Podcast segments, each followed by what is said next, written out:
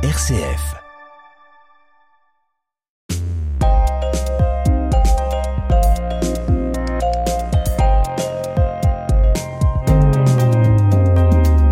Bienvenue à tous et à toutes dans ce nouveau numéro de Mon Parcours, Mon Entreprise, un magazine dans lequel on vous propose de découvrir les créateurs et créatrices d'entreprises sur le territoire de la métropole de Lyon.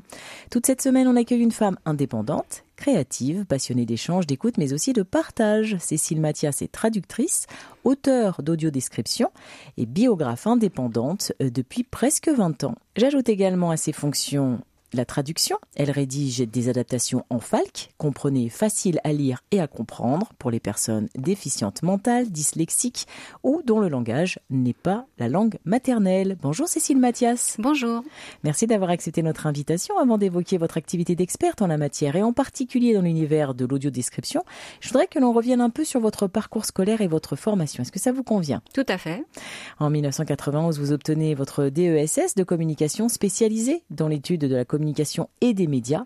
Est-ce que ça sous-entend que très jeune déjà, vous saviez ce que vous vouliez faire plus tard? Moi, je voulais travailler dans le domaine de la culture, au départ du cinéma, puisque j'ai fait des études de cinéma, licence maîtrise de cinéma. J'ai tenté plusieurs fois le concours de la FEMIS et je l'ai raté plusieurs fois. Enfin, les trois fois auxquelles j'étais autorisée à le présenter. Mhm. Ensuite, la communication, mon idée était vraiment de travailler dans la communication culturelle, donc dans un théâtre ou un cinéma. Et il se trouve que j'ai tout de suite, après mon DESS, quasiment travaillé à la librairie de Citre à Lyon, donc, au service communication, entre autres à l'organisation des rencontres avec des auteurs. J'étais un petit peu dans ce que je recherchais. Mhm. Et puis au bout d'un an, je suis partie à la Fnac Bellecour, au, au Là, même vous poste. devenez assistante de communication. Voilà. Et vous y restez dix mois et quelque chose, ouais, c'est ouais, ça? ouais. Pourquoi vous partez? Parce qu'il y avait eu des changements dans le, les responsables. Enfin, voilà, donc moi je me sentais moins à ma place à ce poste. Et puis euh, en fait j'avais vraiment envie de développer l'écriture. Moi j'ai toujours Mmh. aimé écrire depuis toute petite. Je prenais beaucoup de plaisir à faire le journal interne que j'avais créé. J'avais envie de développer ça. Et il se trouve que j'avais lu dans un article de Télérama le parcours d'une jeune femme qui était biographe pour les particuliers. Et ça m'avait beaucoup intéressé. Donc j'ai décidé de me lancer dans ce domaine. On va avoir l'occasion évidemment hein, d'évoquer euh, votre vie au quotidien d'entrepreneuse, mais j'aimerais revenir sur votre vie de salariée. À quoi ressemblaient vos journées en tant qu'assistante de communication à la FNAC Bellecour? Je courais dans tous les sens, on va dire. À l'époque, il n'y avait pas les portables. Euh, C'est vrai qu'on avait des appels micro parce qu'il fallait courir dans le bureau, euh, prendre un appel. Il n'y avait pas Internet, donc c'était des fax qu'on recevait, qu'on devait passer dans un autre bureau. Bah, c'était à la fois poser des affiches en magasin, accueillir des artistes, commander des petits fours, rédiger les communiqués de presse, euh, puis le journal interne. Donc c'était très très varié en fait, ce que j'aimais beaucoup. Vous détenez également un dog d'anglais, maîtrise de cinéma et audiovisuel. Est-ce que grâce à cela, vous avez trouvé facilement du travail ou non, euh, vraiment c'était pour vous, votre culture personnelle? Parce qu'en effet, l'univers audiovisuel et du cinéma vous passionnait. Au départ, c'est vrai que moi j'aurais aimé faire donc la Fémis, enfin être euh, réalisatrice. Puis bon, comme j'ai pas réussi euh, ces concours, je me suis réorientée donc dans la communication, mais ça m'a servi finalement par la suite. Euh, Aujourd'hui, ça me sert beaucoup. Forcément. Donc, euh, mais c'est vrai que j'ai un parcours un peu en dents de scie, parce que comme vous dites, anglais, cinéma, puis communication, qui me paraissait à l'époque un peu défavorable, et puis finalement, ça s'est avéré être un atout important. On va avoir justement l'occasion de parler de tous ces atouts. Je voudrais également revenir sur un élément. Quand vous dites que vous vouliez être scénariste et que à travers euh, un diplôme, vous n'y parvenez pas, vous n'avez pas eu envie de frapper aux portes et d'aller voir des réalisateurs pour dire euh, coucou, je suis là, euh, je pourrais être assistante par exemple à vos côtés Ben peut-être que j'avais pas trop le courage de monter à Paris en fait, ça me paraissait un petit peu compliqué à l'époque. Après je me suis réorientée donc sur la communication qui me plaisait aussi beaucoup Ah parce oui. que je suis quelqu'un de très sociable et j'ai vraiment eu beaucoup de plaisir à travailler à la Fnac euh, toutes les années où j'y suis restée parce que j'ai fait beaucoup de rencontres et c'était très riche. On imagine. Vous l'avez dit, hein, vous devenez ensuite biographe et là vous changez de statut. Bye bye le CDI, bienvenue l'entrepreneuriat. Pourquoi ce choix?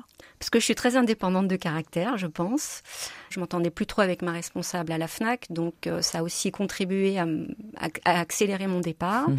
Voilà, je me suis retrouvée à mon compte, donc à me gérer moi-même, ce qui me m'allait très bien en fin de compte, avec ben, les aléas qui- qu'il y a évidemment, hein, l'insécurité euh, qui va avec, le fait qu'il faut prospecter tout le temps, qu'il faut rester actif. Encore euh, aujourd'hui? Non, aujourd'hui ça a beaucoup changé depuis que je fais de l'audio-description, mais il y a eu beaucoup d'années où effectivement c'était ça, c'était passer sans arrêt de recherche de contrats, à gérer les contrats en cours, à faire un petit peu peu de communication sur la presse, tout gérer toute seule en fin de compte. J'ai l'impression quand même que le fil rouge de votre carrière, c'est clairement l'envie d'accompagner, de communiquer et d'échanger, vous partagez. Ouais. Car ne l'oublions pas, depuis presque 20 ans, vous pratiquez votre activité de biographe. Vous êtes depuis 5 ans auteur d'audiodescription et traductrice Falk. Facile à lire et à comprendre. Alors après un parcours professionnel intéressant que vous nous avez présenté hier, vous nous l'avez dit, hein, ce qui vous a conduit à créer votre activité de biographe, c'était j'avais envie d'être libre, j'avais plus envie d'avoir un chef au-dessus de ma tête et j'ai pris euh, à bras le corps euh, l'entrepreneuriat et je me suis dit ça y est, c'est parti. Mais ensuite, il y a cinq ans, vous créez votre activité d'auteur d'audio description. Est-ce qu'à ce moment-là, il y a eu un nouveau moment déclencheur, une prise de conscience ou une rencontre? Euh, en fait, l'audiodescription, j'ai une cousine qui s'y était formée, qui est comédienne, qui m'en avait parlé. Ça m'avait bien intéressé à l'époque. Et puis, ce qui s'est passé, c'est qu'au niveau des biographies, moi, je travaillais beaucoup avec des collectivités locales, des centres sociaux, des MJC. Il y a eu un moment où les subventions ont diminué, où donc j'ai eu moins de travail. Et j'ai eu une année assez compliquée, en plus avec des problèmes, un canal carpien. Enfin, pendant huit mois, j'ai quasiment pas pu travailler. Ah Là, je me suis dit, il faut que je passe à autre chose. Et donc, fin 2017, je me suis formée à l'audiodescription et ça a été salvateur, en fait. C'est hmm. une renaissance un petit peu pour moi, ce moment-là. D'abord parce que je me suis retrouvée déjà en formation, c'était tous les lundis. Donc, j'allais à Paris tous les lundis pendant trois mois, dans un groupe, dans un collectif, alors que j'étais quand même à ce moment-là assez seule, avec plus trop de travail. Et voilà, j'ai appris ce nouveau métier qui était encore de l'écriture, mais qui était aussi en lien avec le cinéma, qui était quand même dans ma formation. Et dans vos passions. Et dans mes passions. Mmh. Donc là, ça m'a beaucoup plu, évidemment. Après, on nous avait dit à l'époque qu'il n'y avait pas beaucoup de place, que c'était compliqué de rentrer, en tout cas pour ce qui était cinéma, télé. Mmh. Et on a eu la chance que notre formatrice, en fait, prenne la tête d'un département audio-description euh, six mois après la formation. Elle a mis le pied à l'étrier à tout le monde. Mmh. Donc j'ai démarré comme ça en août 2018. Moi, j'entends qu'elle s'est faite en douceur progressivement, cette nouvelle orientation. Souvent, les entrepreneurs parlent d'envie de liberté. Est-ce qu'être indépendante vous a rendu plus libre? euh, je pense que je l'étais déjà dans ma tête. Hmm. C'est vrai que là, ce qui s'est passé avec cette nouvelle activité, surtout, c'est qu'assez rapidement, euh, il y a eu beaucoup de travail, surtout depuis le confinement, en fait, depuis 2020, puisqu'il y a eu des nouvelles normes d'obligation d'accessibilité.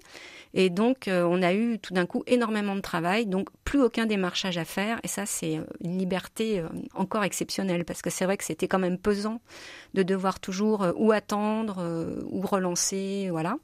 Et là, c'est plutôt on refuse du travail. Donc ça, c'est quand même assez euh, mhm, mhm. luxueux, luxueux, et confortable. Voilà, tout à mhm. fait.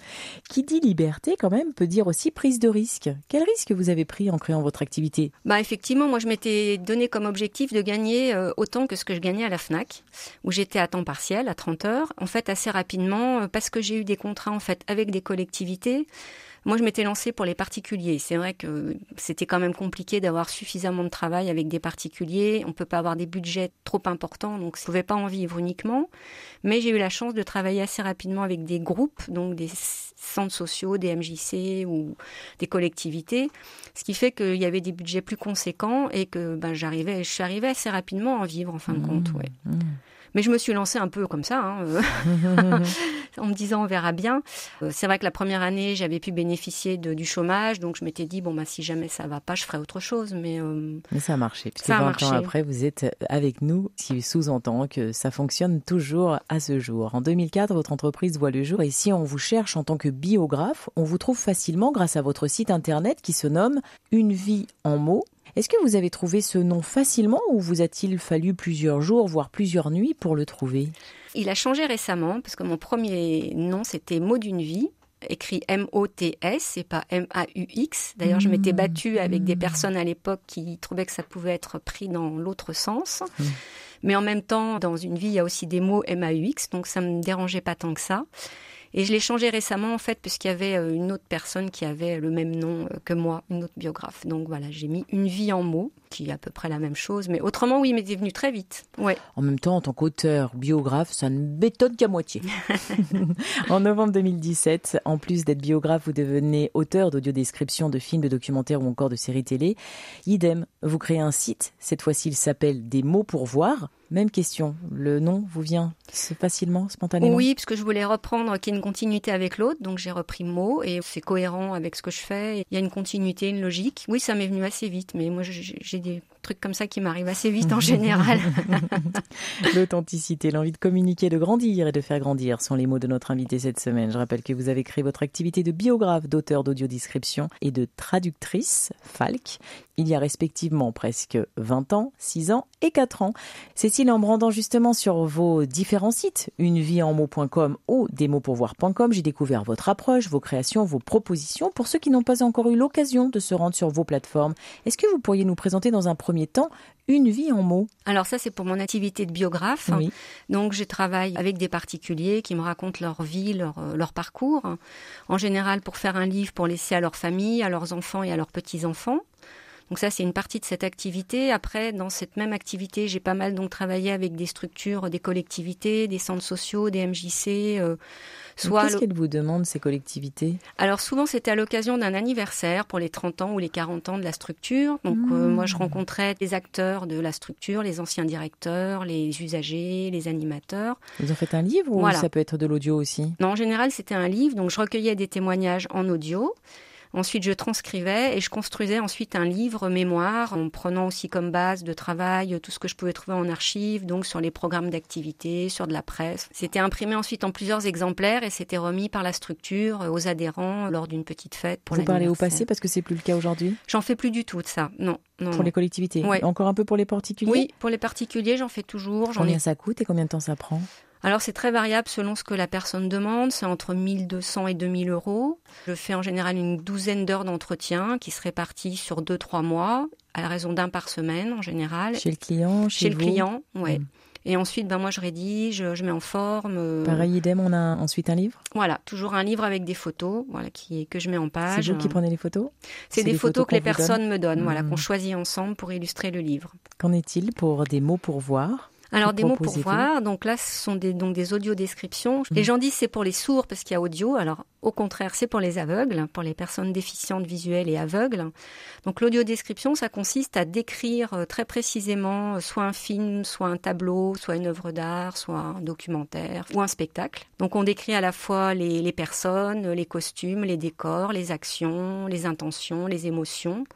Et tout ça, bien sûr, entre les dialogues. Vous pouvez nous donner un exemple de film Je pense au Facteur Cheval. J'ai pu voir par exemple Ouais. ça sur votre site avec Jacques Gamblin. Jacques Gamblin et Laetitia Casta. Mhm. Qu'est-ce que vous faites précisément? On regarde le film une première fois, donc on nous fournit le film avec ce qu'on appelle des time codes, c'est-à-dire le temps qui défile. On prend des notes euh, un petit peu pour voir ce qui nous paraît important au fil du film. Et ensuite, on, on repasse le film et à chaque moment où on peut parler, on peut placer un texte, on écrit, on décrit. Donc ce qui est toute la difficulté, c'est en fait de transmettre le message du réalisateur sans interpréter et sans utiliser de termes techniques. Par exemple, on peut pas dire un gros plan, un zoom, un travelling. Donc il faut faire comprendre avec les mots qu'on choisit si c'est un gros plan, si c'est vu d'en haut, si c'est vu d'en bas, euh, ou s'il y a des intentions. Par exemple, je pense à euh, le film Sur le sable de François Ozon, où il y avait un moment le, le personnage principal qui va disparaître dans l'océan et qui, la scène d'avant, est habillé en beige dans un décor de sable et beige et qui se confond un petit peu dans le décor. Donc voilà, fallait trouver la manière de le dire sans interpréter, mais faire passer quand même cette intention euh, du réalisateur. Vous qui vouliez être réalisatrice ou scénariste, là, euh, vous devez baigner dans votre univers préféré. Ben là, l'intérêt, en fait, c'est mes études de cinéma où j'ai fait de l'analyse de Justement, je pense que j'ai ce petit plus qui est ce regard analytique sur euh, les intentions et les messages à faire passer. Et la boucle est bouclée. Voilà. Combien vous facturez pour faire de l'audiodescription? Alors là, c'est très différent de, des biographies où c'est moi qui fixe les tarifs. L'audiodescription, on travaille pour des sociétés de post-production qui font aussi du sous-titrage, du doublage.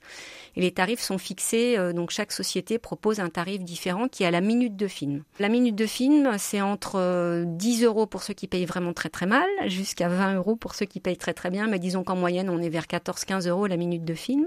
Alors moi, je fais rarement des films complets, je travaille toujours en binôme. Sur 45 minutes, ça, ça fait à peu près 500 euros. Vous êtes également traductrice Falk.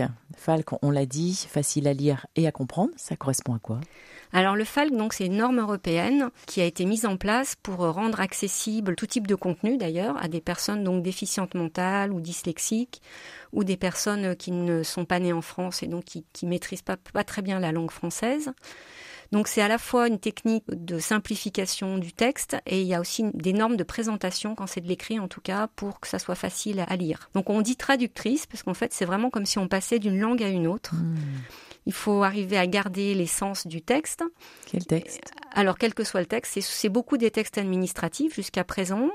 Ça se fait, ça se développe pas mal dans les musées pour des petits livrets, euh, des parcours euh, autour d'un certain nombre d'œuvres. Et là, je travaille depuis un an avec une maison d'édition qui s'appelle Kilema Édition, qui est à Paris, qui va fêter donc c'est un an au mois de juin et qui a décidé donc de traduire euh, de la littérature en falque, ce qui n'existait pas. J'ai traduit pour eux La case de l'oncle Tom, qui est encore en cours de relecture, parce que la spécificité du falque, en fait, c'est que ça doit être impérativement relu par des personnes, euh, des publics cibles, hmm. pour avoir cette validation falque. Donc ici, à tout un temps, une fois que la rédaction est faite, ça doit être relu avec eux qui sont accompagnés par des personnes.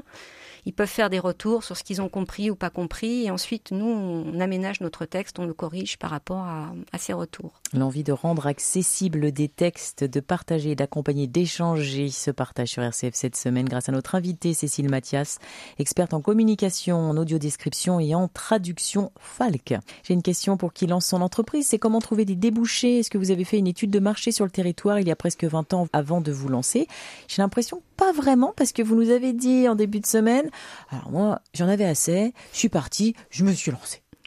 C'est un peu ça. J'ai pas fait vraiment d'études de marché. Non, j'avais j'avais fait une petite formation euh, donc avec la personne euh, dont j'avais lu le, témoignage sur Télérama qui était biographe à Paris. Donc je l'avais rencontré et je m'étais fait, fait, former par cette personne qui m'avait un petit peu expliqué comment elle avait développé son activité. Si ce n'est que Lyon, ce n'est pas Paris, donc c'était quand même très très différent. Donc moi, au début, j'ai fait faire des plaquettes, des tas de choses que j'avais mis un petit peu dans les bibliothèques, un petit peu partout. Bon, en fin de compte, ça n'a pas vraiment marché. Et après, j'ai eu la chance d'avoir un article ou deux dans le Progrès, puisque je connaissais, euh, de par mon activité précédente à la FNAC, un certain nombre de journalistes. Donc j'ai pu avoir un grand article qui a un petit peu euh, lancé les choses, en tout mmh. cas auprès des particuliers. Et après, ben, au niveau des collectivités, ça a vraiment été de la chance au départ. J'ai été contactée par un groupe via euh, Louis Muron qui travaillait à RCF, un groupe d'habitants du Vieux-Lyon, qui cherchait quelqu'un en fait pour les aider à faire un livre sur les souvenirs du Vieux-Lyon. Donc je suis arrivée dans, cette aventure comme ça, par, par ce biais-là. Et ensuite, ça fait un petit peu boule de neige, en fait. On avait eu un, reportage, sur mmh. TLM. Suite à ça, il y a une association de Brignais, d'habitants de Brignais, qui m'a contacté pour faire un petit peu le même travail sur Brignais. Et après, ça s'est développé un petit peu comme ça. En sachant que moi, j'ai quand même aussi euh, prospecté. Après, euh, je suis restée active. Mais pas d'études de marché, en fait. Non, pas du tout. Est-ce que la concurrence est rude dans votre secteur d'activité? Est-ce qu'il y a beaucoup de biographes, d'auteurs d'audiodescription et de traductrices Falk à Lyon? Alors, à Lyon, biographe, il n'y en a pas tant que ça. Ça s'est un petit peu développé, mais euh, je pense que voilà, on a un, peu chacun aussi notre spécificité. Quand je travaillais moi avec les collectivités, je pense que j'étais la seule à le faire en fin de compte.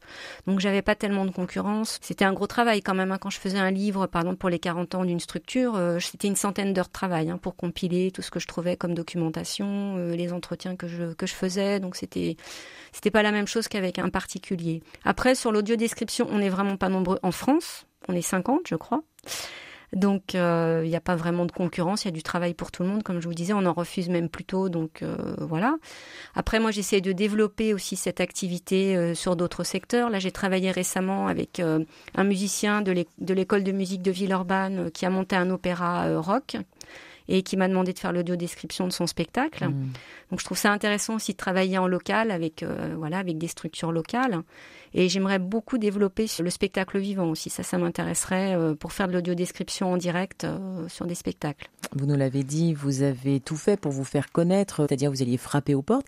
Concrètement, ça veut dire quoi? Faire des salons, aller voir des collectivités, ça veut dire euh, frapper à la porte des particuliers? Comment on fait pour rentrer dans l'intimité d'une personne?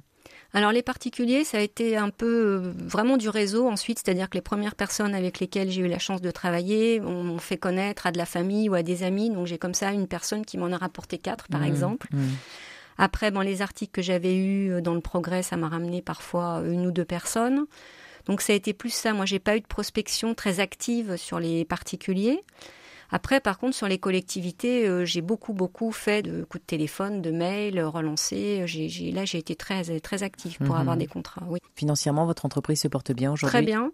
Est-ce que vous faites des bénéfices? Oui, oui, oui, oui, Qu'est-ce que vous en faites de ces bénéfices? Ça me permet de, de, bien vivre déjà, mieux que je vivais avant, c'est sûr. J'ai fait pas mal de formations. en général, j'en fais une par an. J'aime beaucoup faire des formations. Donc, euh, j'en ai fait une euh, sur le sous-titrage sourd et malentendant, parce que je voulais avoir un petit peu tout le, panel sur euh, l'accessibilité. Bon, ça m'a pas plu du tout. Donc, bon, pour quelle raison? Bah, c'est très technique en fait. le sous-titrage sourd et malentendant, c'est moi j'ai trouvé que c'était une usine à gaz parce qu'il y a des codes couleurs selon que c'est une personne qui parle, que c'est un bruit, que c'est une musique. Enfin, bon, j'ai pas trouvé ça très créatif. Ça manque pour moi de vraiment de créativité. Mais bon, ça m'a permis de rencontrer des personnes qui travaillaient avec des sociétés de post-production avec lesquelles je travaille aujourd'hui beaucoup en audio-description. Donc c'est toujours, euh, c'est toujours bon à prendre en fin de compte. Et enrichissant. Ouais. Après 19 ans et 5 mois passés à la tête de votre entreprise, on a vu que devenir indépendante, se lancer, ce n'est pas une mince affaire. Il y a des hauts, il y a des bas, mais beaucoup de lumière. Je, la lis dans vos yeux.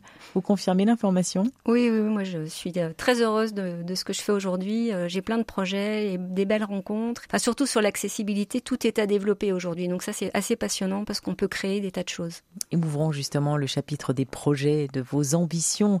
Quelles sont-elles pour votre structure à l'aube de la 20e année? Au niveau des biographies, bon, comme je vous disais, c'est un peu ralenti, mais là, je développe plutôt vraiment sur l'accessibilité, donc à la fois l'audio-description et le FALC et entre autres avec une très belle rencontre que j'ai faite en fin d'année dernière avec euh, le studio Parolox qui est lyonnais, qui est juste à côté, Cours Charlemagne, qui vient de lancer une plateforme qui s'appelle Cortex et qui est donc une plateforme de, de vidéos et podcasts à la demande sur le thème de l'accessibilité, du handicap et de l'autonomie. Donc je les ai rencontrés en fait via LinkedIn, je les ai contactés pour leur proposer mes services. Il se trouve qu'on a eu vraiment une rencontre euh, très riche puisqu'on s'est retrouvés sur plein de projets moi que j'avais depuis très longtemps mais qui n'avaient pas abouti qu'ils avaient eux aussi dans leur bagage. Mhm. On a commencé à collaborer en fait euh, beaucoup autour du Falk pour l'instant. Euh, entre autres, euh, j'ai traduit des contes traditionnels en falk pour eux. Lesquels, par exemple? Alors, il y a le petit chaperon rouge, mhm. le bonhomme de pain d'épices, mhm. Cendrillon. Enfin, il y en aura dix d'ici l'été qui seront accessibles sur la plateforme et qui sont donc enregistrés ensuite par ma cousine comédienne qui m'avait donc parlé la première de l'audio description. Et puis ben, on a fait aussi euh, des œuvres d'art euh, que j'ai évoquées à la fois sous une forme audio-descriptive mais aussi narrative. Donc entre autres, on vient de faire euh, une œuvre d'art de Monet sur Etretat qui est présente au musée des Beaux-Arts de Lyon. Et donc là, il y a à chaque fois une version normale, on va dire, entre guillemets, et une version Falk. Est-ce que vous vous imaginiez être là où vous êtes aujourd'hui, il y a presque 20 ans? Pas du tout, parce que vraiment, toute cette accessibilité, c'est venu il n'y a pas très longtemps. Donc, Bon, je pense que c'était en moi parce que c'est vrai que quand j'étais à la Fnac à la fin, je me suis dit moi j'ai envie de me rendre utile, enfin d'avoir un travail qui où j'ai l'impression d'être utile à quelqu'un. Qui donne du sens. Voilà. Mm. Et bon, euh, mettre des affiches euh, à la Fnac que j'y sois ou pas, euh, la Fnac continue à vivre sans moi. Donc c'est vrai qu'à la fois les biographies où bah, je rencontrais des gens et je les aidais à formuler des parcours de vie pour les transmettre sans être du tout psy ou quoi que ce soit. Hein. L'objectif n'était pas de remplacer un psychologue ou un psychiatre pour des personnes qui avaient besoin de parler, mais et là, vraiment, ça prend encore plus de sens euh, dans l'accessibilité. Et en même temps, ça lie la culture. Donc, euh, je suis vraiment dans mon, dans mon bain. on l'entend et on le voit.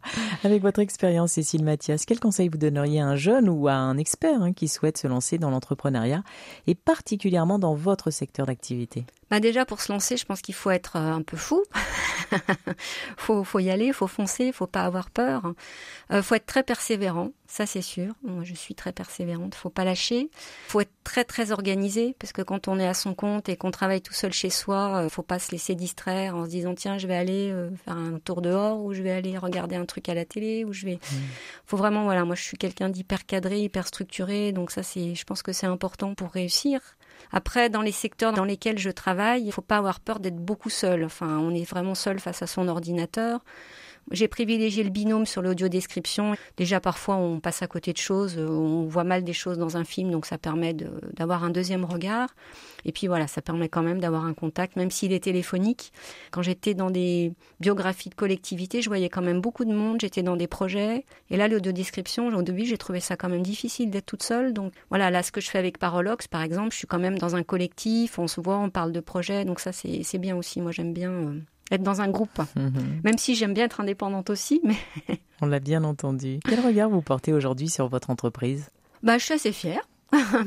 D'abord parce que je me suis débrouillée toute seule euh, quand même quoi. Je me suis pas voilà, j'ai pas eu d'aide de, de, personne, euh, j'ai pas eu d'aide. Euh, même de la région, de groupes de femmes ou voilà de structures qui peuvent parfois porter. Euh, c'était un choix de votre part ou c'est parce que vous avez demandé, on vous a refusé Non, c'était, ça s'est passé comme ça en fait. J'ai même hmm. pas essayé en fin de compte. Je me suis lancée un petit peu toute seule et oui, je suis quand même assez fière de ce parcours et je suis surtout euh, très épanouie dans ce que je fais. Quoi, c'est vrai que je vois tellement de personnes euh, depuis longtemps qui se plaignent de leur travail. Enfin, pour moi, c'est, ça aurait été impossible de faire un travail qui ne me plaisait pas, enfin où je m'épanouissais pas. D'abord, j'y passe 7 à 8 heures par jour, voire des fois 9. Je travaille souvent le week-end, donc il faut quand même être passionné, il faut aimer ce qu'on fait.